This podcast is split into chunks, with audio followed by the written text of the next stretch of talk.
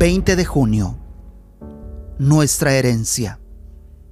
Efesios capítulo 1, verso 3 dice, Alabado sea Dios, Padre de nuestro Señor Jesucristo, que nos ha bendecido en las regiones celestiales con toda bendición espiritual en Cristo.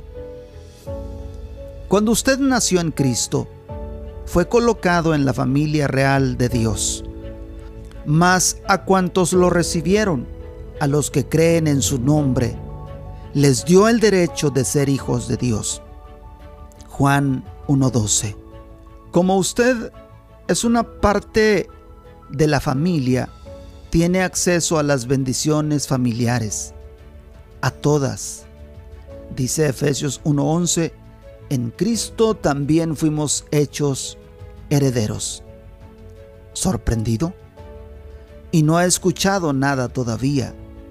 En otro pasaje, el apóstol Pablo describió el valor de su patrimonio. El Espíritu mismo da testimonio a nuestro espíritu de que somos hijos de Dios. Y si hijos, también herederos, herederos de Dios y coherederos con Cristo. Romanos 8, 16 y 17. Somos coherederos con Cristo. Compartimos la misma herencia que Cristo.